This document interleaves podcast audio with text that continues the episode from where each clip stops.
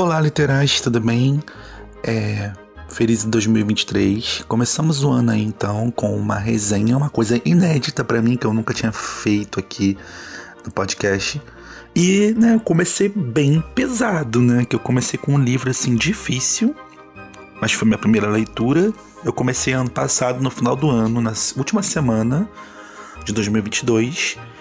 E finalizei agora, nessa primeira semana de 2023, O Grande Sertão Veredas, de é, João Guimarães Rosa. E é isso, gente. Aqui temos uma primeira leitura. E antes de começar essa resenha, eu quero destacar um trecho e também destacar um minha rouquidão, né? Perdoe minha rouquidão aí, né? tem, tem chovido e o tempo tem mudado bastante aqui, né? No início do ano. Então acho que isso altera a nossa saúde um pouquinho.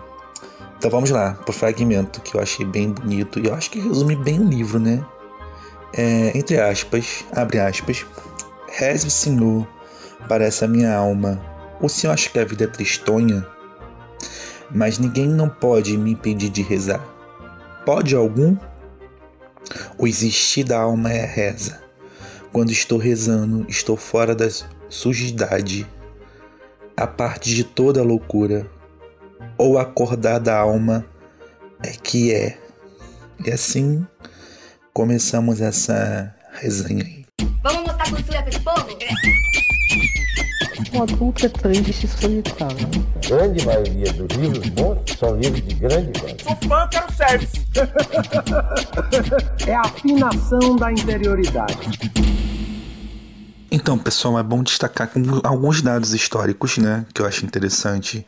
Grande Sertão se passa na República Velha entre 1889 a 1930, onde existia a, a política do coronel, né, coronelismo, e é importante também destacar que o Guimarães Rosa, ele era médico, né, ele ia a lugares é, a cavalo, a lugares muito distantes e remotos que não tinha no mapa ainda.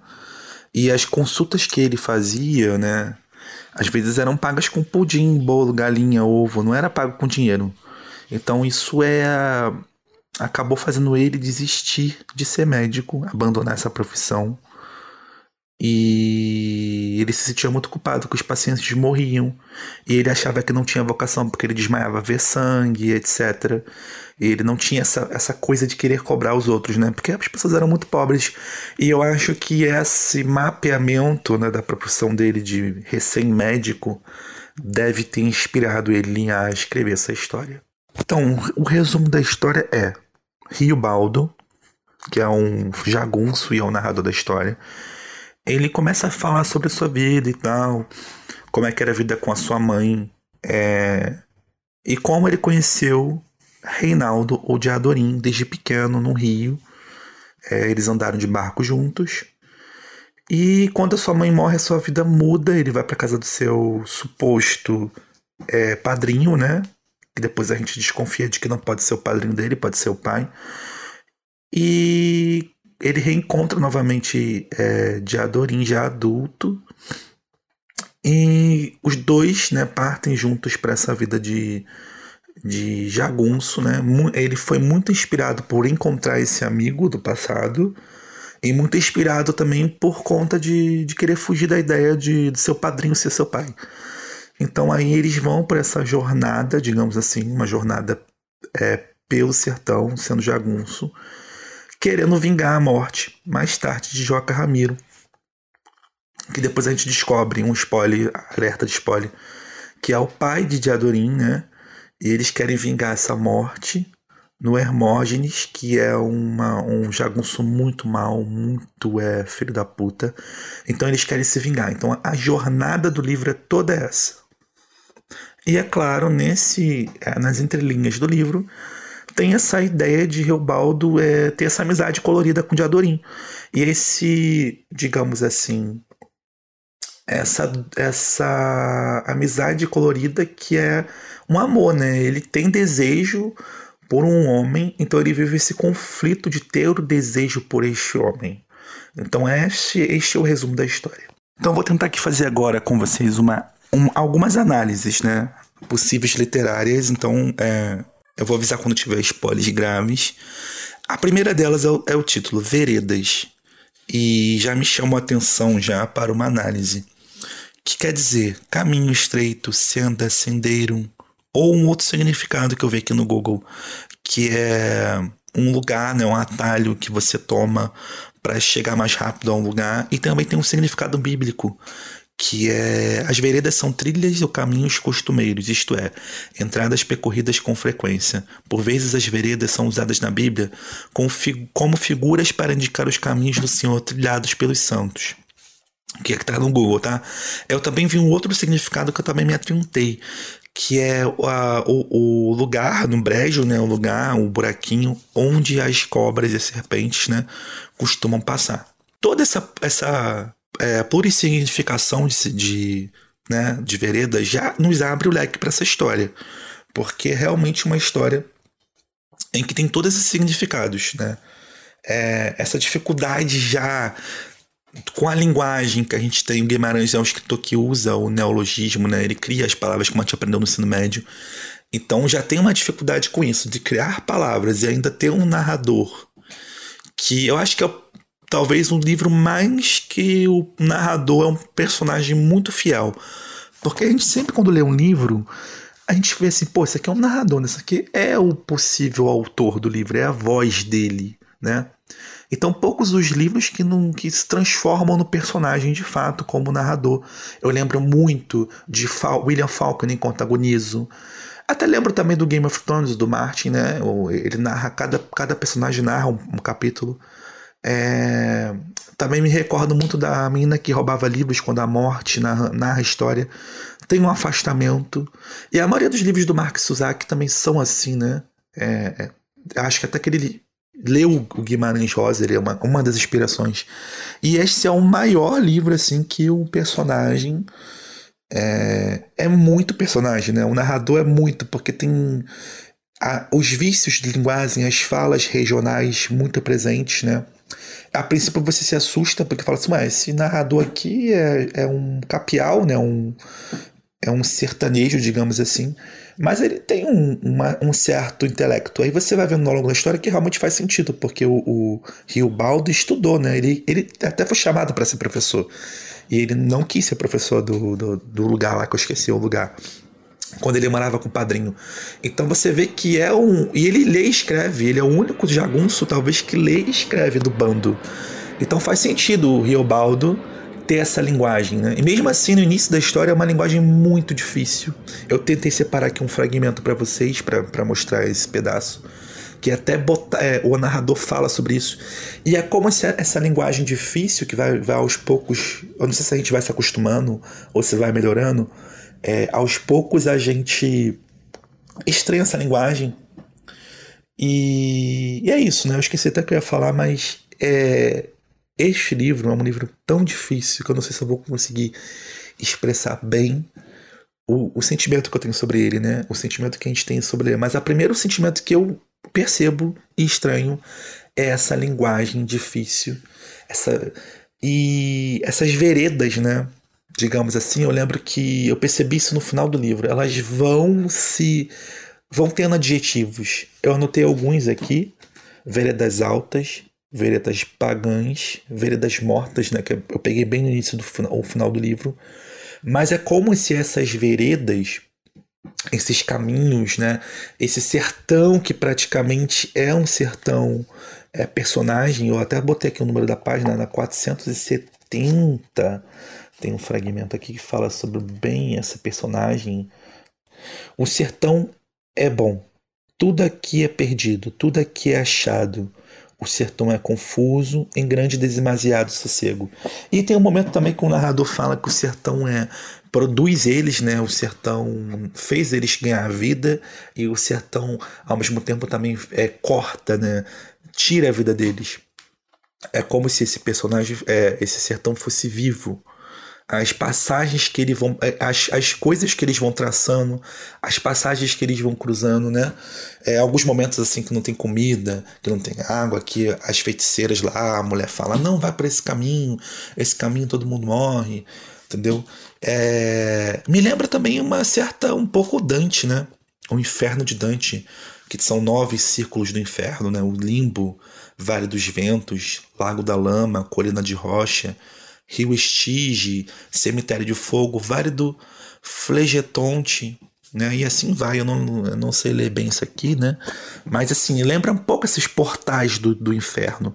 E o livro faz esse flerte justamente com essa dicotomia, né? Deus, diabo, céu, inferno.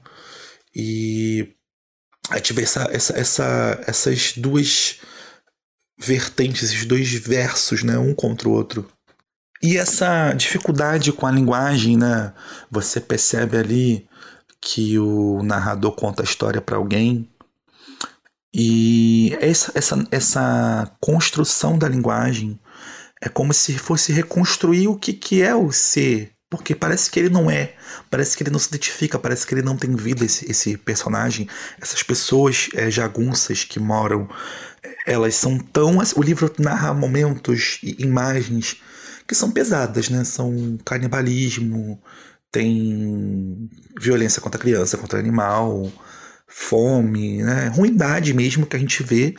E que eu me pergunto, olhando aquele livro, é, às vezes eu ficava com aquele olhar tipo assim, ué, mas isso aí é o interior, isso aí é o. É... Mas você depois vai percebendo que é do ser humano, né? Isso aí vai existir em qualquer lugar, não é porque eles são do interior, não é porque eles são capiais. É o ser humano. E essa é a grande questão do livro, né? E essas pessoas, esses personagens, também não entende o que é vida, não entende o que é viver e essa jornada, né, essa travessia, outra travessia que eu acho bem legal essa palavra, é uma palavra que recorre bem à, à literatura do livro. Essa travessia eles falam requer coragem, é, tem que ser cabra macho, tem que ser corajoso, né? Que a vida é isso. E eles também não entendem essa linguagem deles, não entendem a vida. Isso reflete na linguagem do livro. E tem um momento assim que eu até separei aqui, ó é, entre, abre aspas, não podendo entender a razão da vida, é só assim que se pode ver. Não, não podendo é, entender a razão da vida, é só assim que se pode ser ver bom jagunço. Né? Aí tem uma outra passagem que fala assim: só de entender cá comigo eu entendo, eu entendo as coisas e as pessoas. Né? Você vê que é essa questão aqui, né, que recorre ao livro, de entender a vida, essa travessia fala também não só do, de Deus e do diabo, não só da vida pós-morte, não só dos mistérios que é a vida, mas fala também da travessia dentro da gente. Né? Eles, eles não entendem é, isso, o narrador não entende o que é essa vida, se ela tem ou não sentido, é essa pergunta que ele se faz ao longo dessa travessia também. Então aqui a gente chega já na conclusão né, dessa análise. Então eu já alerto para os possíveis spoilers que eu quero tocar alguns assuntos que, que tem spoiler, né? Que são a questão do livro maior. Então vamos lá, se você não quiser escutar, tudo bem, mas alertando. Então, gente, as três questões assim que permeiam o livro, né, que é o, a questão literária que, é, que todo mundo, hum, todo mundo já escutou falar, né, do Fausto, né? Que é a questão do pacto com o diabo. Aí que o Baldo meio que faz, mas ninguém sabe se foi, fei, foi feito ou não foi feito. O diabo não aparece, né? Pelo menos até onde eu, eu li, não lembro de ter o diabo aparecendo. E a questão aí do duplo, você não sabe. Alguns momentos é, me questionei, né? Se é o narrador ele ou se esse Hermógenes é ele também, né? A questão do duplo e a questão da, da do sexo de Diadorim. Também é uma questão. O livro deixa explícito que é uma mulher, né? Mas eu fiquei pensando, ué, será um, um homem trans? Será um hermafrodita? Então a gente não sabe dizer o porquê alguém decidiu que Diadorim não, ou se ela decidiu quando era nova, né? Ou ele decidiu se seria homem. Então são essas três questões assim que é o mistério do livro, né? E essa coisa que não tem muita resposta que deixa traz o, o real e o real que é muito presente desse livro, né? Nessa obra. O que, que é realidade? O que, que é o que, que é fantasia? Seria nós, né? Que é a grande questão. É, o grande diabo. Será que o diabo existe? Então, assim, aqui a gente percebe aqui nesse fragmento aqui, abre aspas. Tu não acha que todo mundo é doido? que um só deixa do, de, é, que um só deixa de doido de ser e é em horas de sentir a completa coragem ou o amor ou em horas em que consegue rezar o Diadorim faz essa pergunta para o Riobaldo faz essa pergunta para o Diadorim ele, o Diadorim nem responde essa pergunta né mas é uma pergunta interessante que ele faz né tu acha que todo mundo é maluco todo mundo é doido e as pessoas deixam de ser doidas só na hora quando é, vivenciam um completo amor, né? Ou tem a coragem de vivenciar essa maluquice, essa loucura, ou na hora que reza. Tá ali, né? Os três, os três pilares, né? A loucura, viver a loucura, viver o amor que ele renegou, que até o final do livro ele não viveu o completo amor, né? E o momento da reza, o momento do, do religioso, né? Que o livro também percorre bastante ah, é, vou pelo caminho de Deus, vou pela vereda de Deus dos santos, vou pela vereda do diabo. E essa divisão, né? Rio Baldo, que está lá no meio, eu vou ser o Hermógenes, eu vou ser ruim, eu vou ser o, o, o, líder do jagunço. Quando ele vira o líder do jagunço, ele é ruim, ele, é, ele até ficou um personagem chato, né? E de Adorinha ele é como se fosse aquela, aquele anjinho, aquela coisa bozinha, sempre com as melhores frases. Tanto é que também, uma, uma coisa também que eu pensei, né? Ele sempre compara os olhos claros de, de Adorim com o rio, né? O rio calmo. E às vezes, quando ele tinha, quando ele tinha ódio para matar o, o Hermógenes, o rio violento, ou aquele amor escondido, aquele amor, aquele ciúme que tinha, né? De, de Adorim também. E ao mesmo tempo também não tem como não deixar de pensar, a gente está falando de travessia, falando de veredas, veredas que parecem portais do inferno também não tem como a gente não, não lembrar de daquele, daquele barco, né?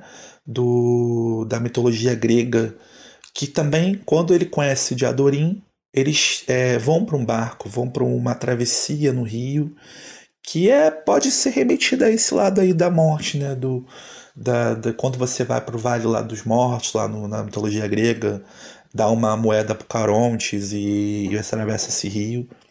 Também tem um conto muito lindo que é a Terceira Margem do Rio, que também remete a isso, que é do Guimarães Rosa também. Então vocês veem que esse, essa obra ela tenta pegar todos, tudo isso que eu tentei falar, não sei se eu falei bem, mas é uma obra que permeia esse imaginário entre real e real, entre saber, ah, somos é, homens, o diabo existe, somos bem ou mal, a vida é boa, a vida é legal, a vida tem sentido ou não tem sentido. Então a obra pergunta essas coisas e não responde porque não tem resposta, né? E é por isso que é uma grande obra e com certeza ainda vai ser muito falada no futuro.